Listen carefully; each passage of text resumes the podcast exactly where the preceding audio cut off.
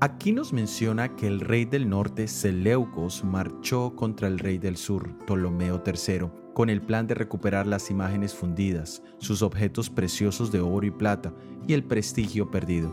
Pero él fue derrotado y tuvo que regresar a Siria con sus manos vacías.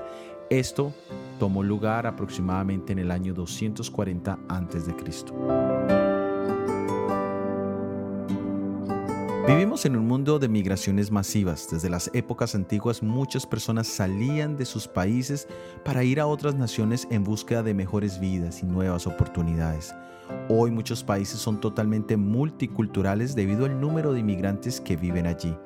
Muchos de nosotros somos extranjeros en los países en los que vivimos en este momento.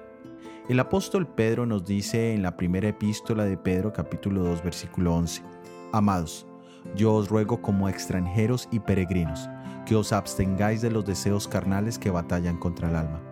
Pedro llama a todos los seguidores de Jesús como extranjeros y peregrinos. Es decir, que donde quiera que vivamos en este mundo, debemos considerarnos extranjeros, ya que nuestra tierra no está en este mundo.